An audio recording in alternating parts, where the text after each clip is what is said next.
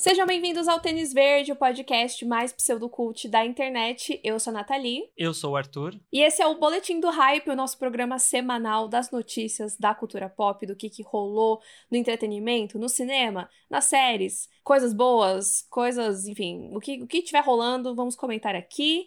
E esse programa é feito ao vivo toda semana em twitch.tv barra tênis verde. Então segue a gente lá se você quiser acompanhar ao vivaço e interagir com a gente no chat. E segue a gente também nas nossas redes sociais.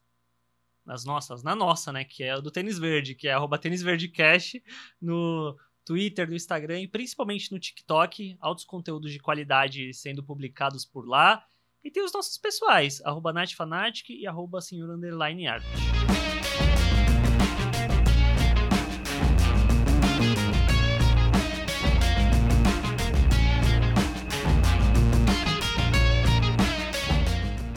Duna saiu, né? A gente tem um episódio do, do Tênis Verde falando sobre o filme com spoilers e tal. A gente ficou, e aí?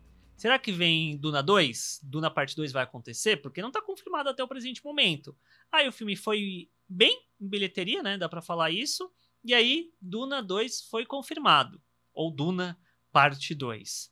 Primeiro eu tinha visto o Timothy Chalamet, né? O Chalamet Mingue compartilhando no Instagram meio que a artezinha. Aí todo mundo, oh meu Deus, será que vem aí mesmo? Aí logo em seguida a Legendary foi, né, que é a produtora e tudo, e falou, não, tá confirmado. Que eu cheguei a ver, eu não lembro quem foi que escreveu, falou assim, tipo, ah, o, o Chalamet deu uma de Tom Holland e postou, tipo, como se ele tivesse vazado a informação, tipo, gente, ele com certeza teve autorização para fazer isso, enfim.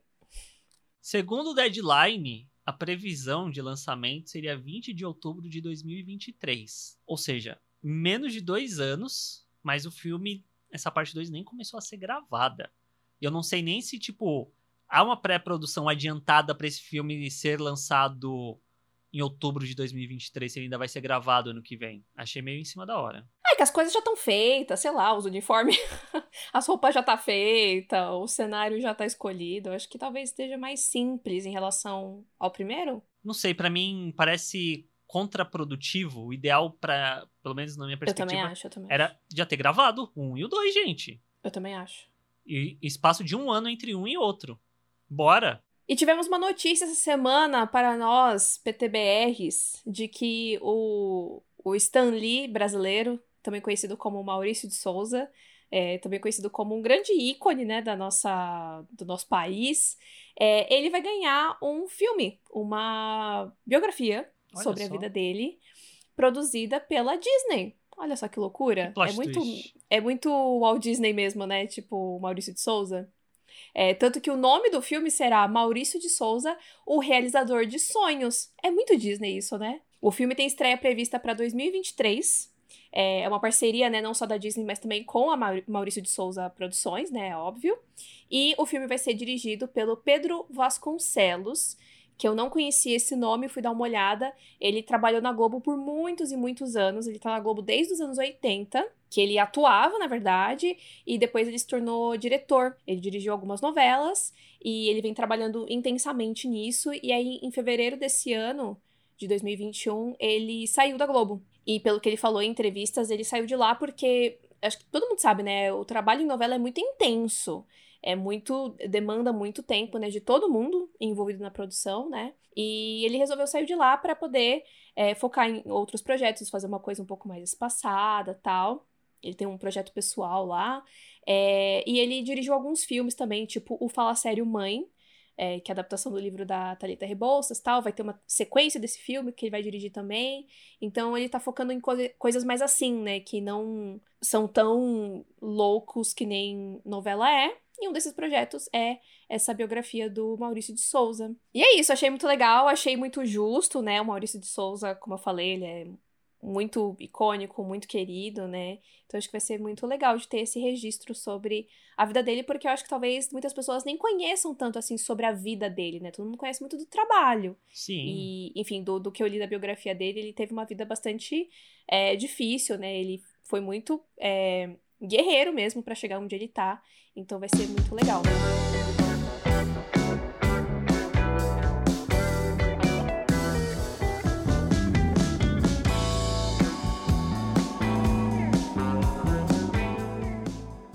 Segundo a Variety, vai vir aí um novo filme de ficção científica dos fãs de ficção científicas. Ficção científicas? Ficção científica. Ficções científicas que estão aí escutando, que estão no chat. É... Emilia Clarke e Chiwetel Ejiofor vão fazer um filme chamado The Pod Generation, que é descrito como uma comédia romântica sci-fi. Aí eu fui ver a sinopse, e a sinopse é deveras interessante. Se passa num futuro onde existe inteligência artificial por toda parte e a natureza se torna uma memória distinta, distante no caso, né, tipo, no passado. E a gente acompanha esse casal, que é a Rachel e o Alvi, que eles querem começar a ter uma família, ou seja, querem ter filhos, e eles estão num futuro onde eles têm acesso a uma nova tecnologia que oferece aos casais a oportunidade de compartilhar a gravidez em pé de igualdade. Hum. Por meio de úteros, úteros descartáveis artificiais. E aí eles ficam, né? Será que a gente vai fazer isso? O Alvi, que é interpretado pelo Shai Welchel, fica meio receoso a princípio, mas como ele ama tanto a esposa, ele vai dar esse salto de fé. E aí ele vai compartilhar a gravidez com ela. Então, aí isso a sinopse coloca. Então, ele começa uma viagem selvagem para a paternidade neste admirável mundo novo. Interessante. Quem vai dirigir esse filme é a Sophie Bartes, é o terceiro filme dela. Ela fez o Madame Bovary com a Mia Wasikowska. Eu não sei se você chegou a assistir esse filme. Eu nunca vi também. E o primeiro filme dela, que é o Almas à Venda, é um filme de 2009. Esse eu assisti, que é com Paul Giamatti. Que eu fiquei muito, na época, curioso por causa da, da sinopse, né? Que tem todo um lance que também envolve uma tecnologia, um bagulho meio sci-fi que você consegue meio que vender a sua alma, vender a sua essência. E aí o personagem do Paul Giamatti vende e depois ele fica se sentindo vazio. E a diretora, ela falou na matéria para Variety, abre aspas, a ideia do útero artificial como condenação ou libertação para as mulheres é um material inerentemente cômico. Fecha aspas. Fiquei curiosa. E aí, The Pod Generation começa a ser gravado, filmado em março de 2022. Mas não tem data exatamente quando que ele é lançado. E essa semana também temos Ryan Gosling em dose dupla, dobradinha do Ryan Gosling, é, porque ele foi escalado para, quer dizer, ele tá em conversas muito intensas, ao que tudo indica, ele vai fechar mesmo o job, né? É, para, para ele ser o Ken o boneco Ken do filme da Barbie. O famigerado filme da Barbie, que a gente até falou no nosso TikTok, né? Sim, é, que sim. vai ser estrelado pela Margot Robbie, dirigido pela Greta Gerwig. É, o filme está sendo produzido ali pela Warner e tal. É, o roteiro, inclusive, também é da Greta, junto com o Noah Baumbach. É, e esse projeto, na verdade, o Ryan Gosling já tinha sido considerado antes, é, mas ele teve que dizer que não por questões de agenda tal. Mas, segundo fontes, é, a pré-produção de Barbie é, tá se arrastando por mais tempo, né? E acabou que a agenda dele ficou vaga. E como a galera insistiu que queriam muito o Ryan Gosling, era meio que a principal opção, né, deles. É, como é que fala? O casting ideal. é, acabou que rolou. E aí ele tá, né, em negociações, né, finais ali para isso. Foi a primeira coisa que eu falei pro Arthur quando eu vi a notícia. Eu falei, cara, para mim é perfeito, porque eu considero o Ryan Gosling meio Sim. meio nada, assim, tipo. Eu não, não acho. Eu acho ele um pouco sem sal, assim. É, a Durinha tá perguntando aqui no chat: esse filme vai ser livre, classificação? É, não se sabe qual que vai ser a abordagem do filme, né? Mas, considerando as pessoas que estão envolvidas, especialmente a Greta, né? Eu acho que vai ter uma, uma abordagem diferente. Talvez não seja um filme 100% adulto, mas eu não acho que vai ser para criança. Eu não acho que vai ser um filme para criança. 100% adulto eu digo no sentido de, sei lá, sei lá, não acho que vai ter palavrão ou cenas explícitas, nada do tipo. Eu acho que vai, vai ser um filme que não é para criança, mas que não, não, não vai precisar ser uma classificação alta. Mas é isso, então o Ryan Gosling vai ser o Ken da Barbie da Margot Robbie e temos que aguardar aí para ver o que, que vai rolar nesse filme, mas pelas pessoas envolvidas já fico, já fico assim muito curiosa, né? As pessoas eu digo a Greta e a Margot, né?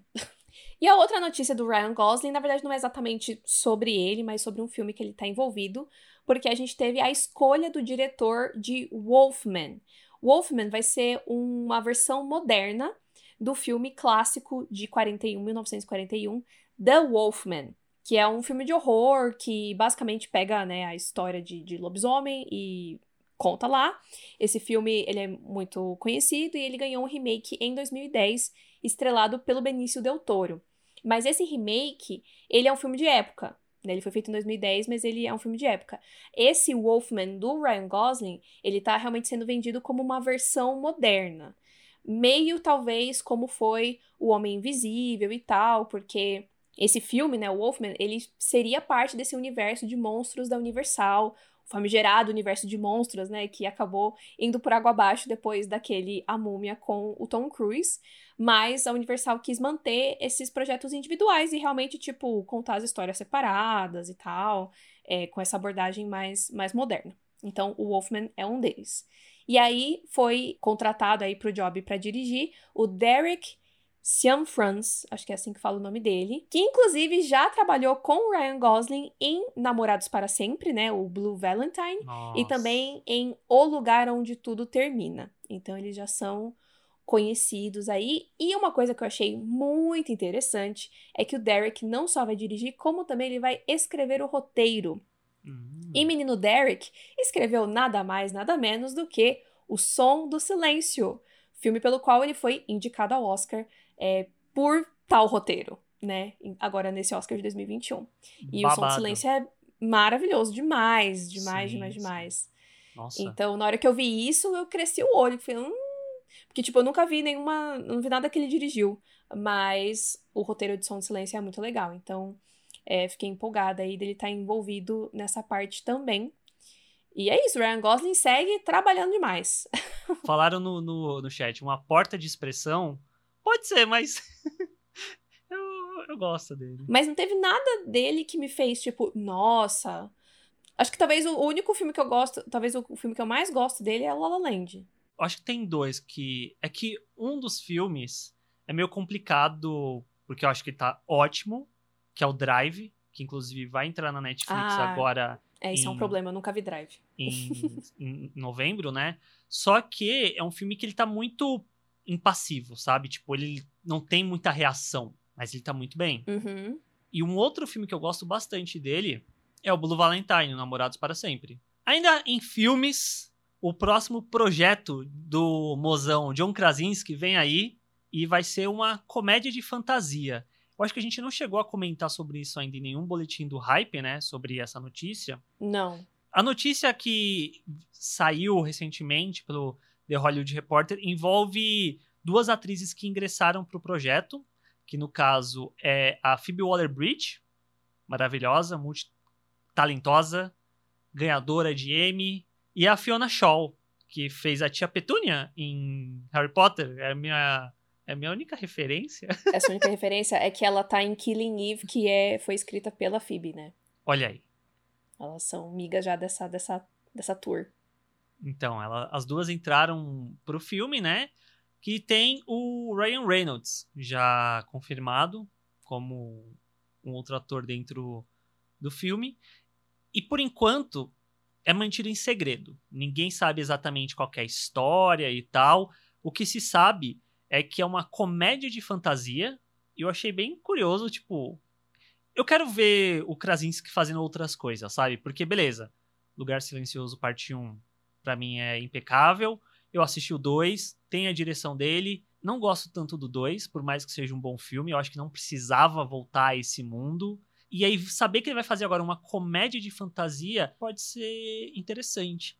Além do fato de que, tipo, beleza, a história é mantida em segredo, mas pela notícia do Hollywood Reporter, vai ser baseado numa ideia original do Krasinski. Ele também vai escrever o roteiro do, do filme sobre a jornada de uma criança para redescobrir sua imaginação. É, eu acho que é legal que, tipo, é uma coisa diferente, né, do que a gente já viu ele fazendo em questão né, da parte não como ator, né. Eu acho que ele é esperto também, né, eu acho que ele tem que... Porque, por exemplo, um filme desse, é, sendo uma coisa que vai aparentemente ser mais family friendly, né? Tipo, de, de ter um público maior, é, com pessoas que são conhecidas tal, é também uma parada que pode render muito mais grana, etc. Apesar de que o, óbvio, o Lugar Silencioso foi muito bem. Então eu acho que ele também. Eu sinto que o Krasinski ele tem uma visão também muito boa, tipo. Comercialmente. Da indústria. É. Uhum. Acho que É ele é bem verdade. esperto. O filme não tem nome, mas tem estreia programada para 17 de novembro de 2023.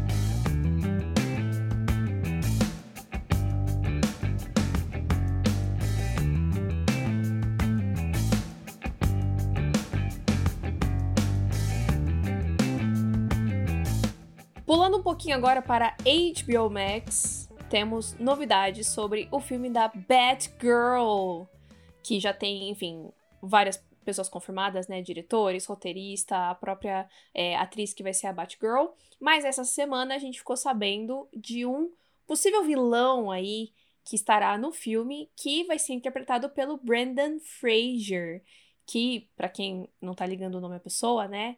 É o grande astro ali da trilogia A Múmia, lá dos anos 90, fez George, o Rei da Floresta, Endiabrado, enfim, ele era muito galã, muito, tipo, meu Deus, trabalhava pra cacete ali, final dos anos 90, começo dos anos 2000.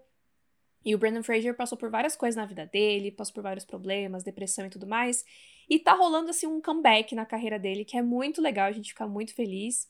A gente já falou em sei lá qual boletim do hype, faz um bom tempo isso, sobre um filme, o próximo filme do Aronofsky, né? Que vai se chamar The Whale, que o Brandon Fraser vai estrelar e tal. E ele tá fechando outras coisas aí, que é muito bacana. E aí foi anunciado pelo Deadline que é, ele vai estar no filme da Batgirl. E ao que tudo indica, ele vai interpretar um vilão chamado Firefly, que pelo que eu vi é conhecido em português como Vagalume. Um nome meio merda, mas enfim. É, e, e isso é curioso porque o Brandon Fraser, ele já faz parte do universo da DC, né? Ele tá na, na série Patrulha do Destino, ele interpreta o Homem-Robô e tal. E agora ele vai estar também no filme da Batgirl, que vai ser um original do HBO Max, né? Não é filme pro, pro cinema. E aí, sobre o personagem, pelo que eu vi, tem meio que duas versões do personagem. Eu peguei a que é mais, a que é mais conhecida que provavelmente é a que eles vão pegar, né? O Vagalume, ele é conhecido também como Garfield Lins, né? Que é o nome dele de verdade. Ele era um antigo especialista de pirotecnia que trabalhava na indústria do cinema, então ele mexia com fogo, né? Você já pensa no Firefly, fogo, enfim. É, e aí, depois dele ter se encontrado em uma situação, tipo, de muita, muita pobreza, né? Ele acaba partindo pro crime, né? Pra poder sobreviver. Ele acaba sendo capturado pelo Batman, vai preso, e aí depois disso ele cria esse codinome, né? De vagalume, é, pra, enfim, não ser reconhecido e tal, porque ele é preso como como Garfield Lins. E essa coisa da pirotecnia, ele tem. Enfim, o cara parece meio mal, assim, e ele acaba se auto- auto-infligindo em si mesmo, né? Auto- Auto-infligindo é fazer em si mesmo, né? É. Ele se queima, ele se queima, ele se queima todo. Enfim, é meio, meio esquisito. É, E, curiosamente, o Vagalume, ele já apareceu em Arrow. Tipo, parece que ele apareceu em um episódio uma vez na vida. É, mas em Gotham, aquela série do- de, de Gotham, ele apareceu mais e, na verdade, ele era ela. Era interpretado por uma mulher, a Hum. Michelle Ventimiglia. Ventimiglia? Ventimiglia. Acho que é assim que fala o nome da moça. E pelo que eu entendi, ela aparecia consideravelmente, assim, tipo, teve um espaço maiorzinho. Então é um personagem que é bastante conhecido do universo do Batman. Nunca tinha ouvido falar. E, ao que tudo indica, vai ser. Eu também não. e ao que tudo indica, vai ser o vilão do filme da Batgirl. E aparentemente o único vilão, né? Acho que não vai ter mais vilões. Vamos com calma, né? Não é The Batman, que vai ter 10 vilões. É, E é isso. Fiquei contente pelo Brandon Fraser. Tô muito empolgada por esse filme da Batgirl. Tem, inclusive, também TikTok com todas as informações sobre Batgirl no perfil Tênis Verde. A gente já falou do filme também no Boletim do Hype. Por isso que eu não tô listando todo mundo que tá nesse filme, porque a gente já falou disso. Ainda em HBO Max foram escolhidos os roteiristas que vão escrever Volzod, que é a adaptação para o HBO Max desse outro Superman, que tem o envolvimento da produtora do lindíssimo Michael B. Jordan, a Outlier Society. A gente já falou também algumas vezes sobre essa adaptação, eu acho, aqui no boletim. Mas para quem não sabe, o Valzod, ele é um outro kryptoniano na Terra 2, que também o planeta explode, aí ele vem para a Terra, é criado aqui e tudo mais. Só que ele é negro. Muito importante salientar isso, porque tem um outro projeto que está rolando dentro da DC, que também envolve o Superman, que no caso tem envolvimento do J.J. Abrams, que a gente já comentou também aqui no boletim meses atrás, que vão pegar aparentemente o Clark Kent e transformar o personagem num personagem negro. O Valzod, ele já foi criado nos quadrinhos, uhum. sendo Pensado um personagem nisso, negro. Né? E aí quem foi escolhido, quem foram escolhidos para escrever é a dupla Darnell Metier e Josh Peters, que eu não conheço, mas pela matéria do Deadline, eles estão sendo vistos com bons olhos pela indústria, porque eles venderam vários projetos recentemente. Tem um que se chama Denola, que eles venderam para a Amazon, que vai ter o Sanheim dirigindo. Venderam Hannibal para a Apple, que vai ter a direção do Steven Caple Jr., que é o diretor do Creed 2. E mais recentemente, eles escreveram o novo Transformers, o Rise of the Beasts, que vai ser lançado, se eu não me engano, ano que vem, ou 2023. Ah, Ramos. É, eles escreveram esse roteiro também. E segundo o Deadline, a visão que eles trouxeram para a origem do Valzod foi muito inesperada. E isso chamou a atenção. Mas também é um projeto que não tem exatamente uma previsão para começar, nem nada, e não sabe se quem vai interpretar o Valzod, por mais que as pessoas estejam sedentas que seja o Michael B. Jordan. Sim, as pessoas querem o Michael B. Jordan como qualquer Superman já há muito tempo, né? Sim, sim. Saindo de HBO Max, mas ainda falando sobre séries, para quem amou Rex, a série que é do HBO Max, é, que ganhou vários prêmios no Emmy e tudo mais, os criadores de Rex já têm um novo projeto aí engatilhado que eles vão produzir, né? O Paul W. Downs e a Lucia Aniello, que são um casal, inclusive, eu não sabia disso. Achei muito fofo. É, a série se chama Hot Robot e é uma série de comédia escrita pela Genevieve Aniello, que sim, tem o mesmo sobrenome da Lucia porque elas são irmãs. Achei isso fofo também, que tá tudo em família ali. Nepotismo. Nepotismo. é sobre isso. Mas a Genevieve, ela já trabalhou é, na equipe de roteiro de uma outra série do HBO Max, que inclusive eu tava de olho nela, que chama The Other Two. Então ela já tem uns, uns jobs aí, mas esse vai ser, é, pelo que eu vi, vai ser a primeira série que ela vai realmente, tipo, ter mais controle criativo, né? E basicamente a história vai acompanhar uma jovem é, cansada ali da, da, da, vida, e vai acontecer um negócio que vai virar a vida dela de cabeça para baixo, que ela vai ser recrutada para trabalhar é, em um projeto que é super secreto, que envolve inteligência artificial por uma corporação meio Big Brother, assim. O que dá a entender, né, por essa sinopse, que é a única coisa que tem sobre a série, é que essa empresa, né, essa inteligência artificial, talvez tenha alguma coisa de ali espionar as pessoas, algo do tipo, né? E vai ser uma comédia, então pode ser interessante. É... Lembrando que a Lucia Aniello, que ganhou o Emmy de direção é, melhor direção em série de comédia por Rex, ela vai dirigir o piloto de Hot Robot, né? Além dela ser uma das produtoras junto com o seu boy. É, e aí, depois que eles gravarem esse piloto, eles vão, né, jogar aí pro mundo e ver quem, quem compra, quem dá mais, né? Qual canal ou qual serviço de streaming vai querer. Então, vamos ver se o HBO Max vai querer manter esses criadores aí que já, né, renderam coisas tão boas com Rex vão querer segurar esse Hot Robot também. Mas só por ser deles eu já fico bastante é, curiosa e empolgada para assistir, porque Rex realmente é maravilhoso. Se você não assistiu ainda, tem episódio do podcast também falando sobre. Ainda em séries de comédia, né? Temos mais uma do Michael Schur vindo aí. Não vou usar essa expressão, mas enfim. O Midas da comédia, que tá aí há quase duas décadas fazendo séries de comédia que são muito elogiadas, muito premiadas. Foi o caso, por exemplo, de The Office, o próprio The Good Place, mais recentemente, que lançou no Peacock, né, que é um serviço que não é tão de tanta de tanto alcance, tanta visibilidade, o Rutherford Falls, que é bem elogiada também.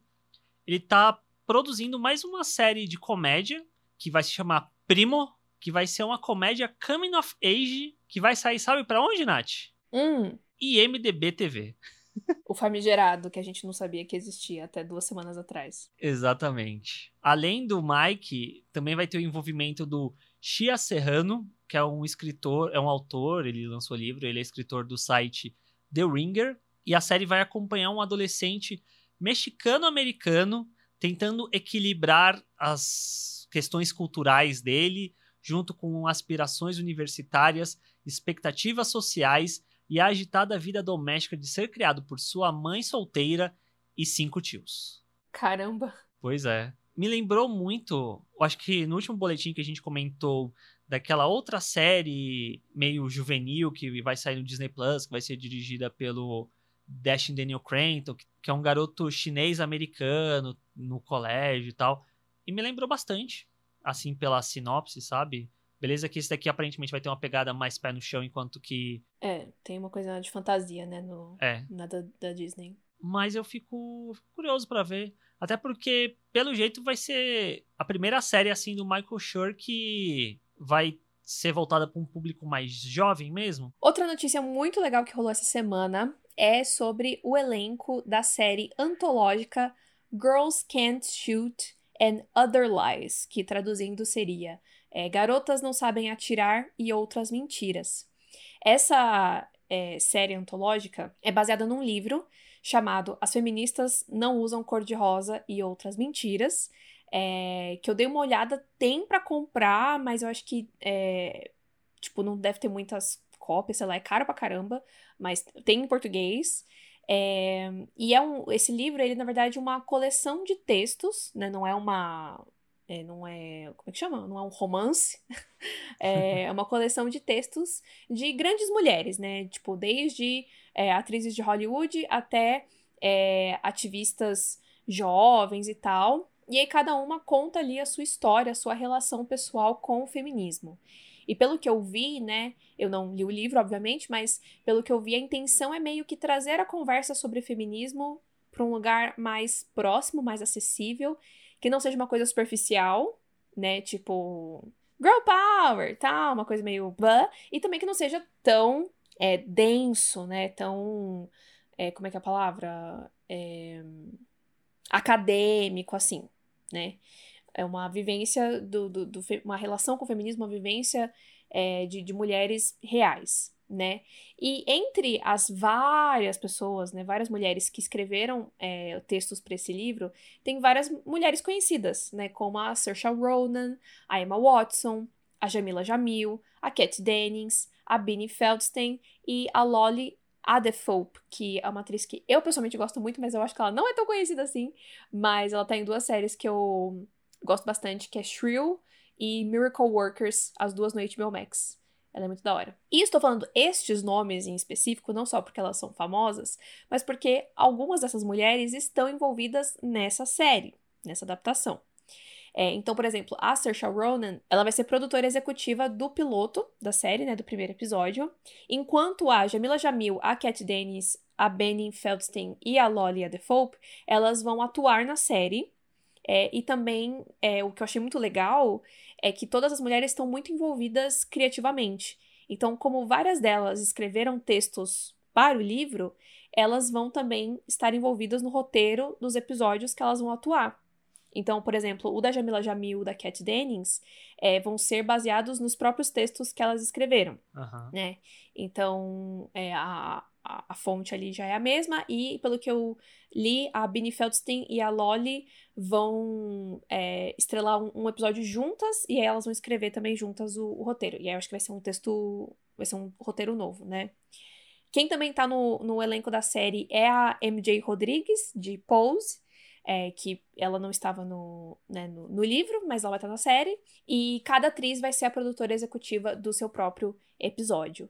Então é muito legal que realmente é, a, a, intenção do, do, do, livro e da série, né, é essa coisa de aproximar a, a, as mulheres, né, em relação ao que está sendo dito. Então é muito legal que isso esteja refletido na série também, né, que não seja só uma coisa tipo, ah, vem aí, faz o job e vai embora, né? Tipo, elas estão realmente envolvidas em outras partes do, do projeto. E aí, segundo o Deadline, essa primeira temporada é, vai querer explorar é, e meio que brincar, né, com as expectativas do que, que, se espera de mulheres em narrativas de uma forma geral, né? Então, eles querem colocar essas mulheres, nessas heroínas dessas histórias, no centro de gêneros que são geralmente masculinos, hum. né? Então eles querem trazer umas coisas é, de autoconceito e não sei o quê. Então eu tô bem curiosa para ver o que, que, isso quer dizer, né? É, cinematograficamente falando e também no, no roteiro. E, de novo, né, colocando o poder criativo realmente nas mãos das, das mulheres, né, das, das cineastas que vão estar trabalhando na série. A Scarlett Curtis, que é a autora do livro, né, que fez, na verdade, a, a curadoria ali, né, dos textos, é, e pensou nesse formato, ela vai ser produtora executiva da série como um todo e vai escrever também o episódio piloto.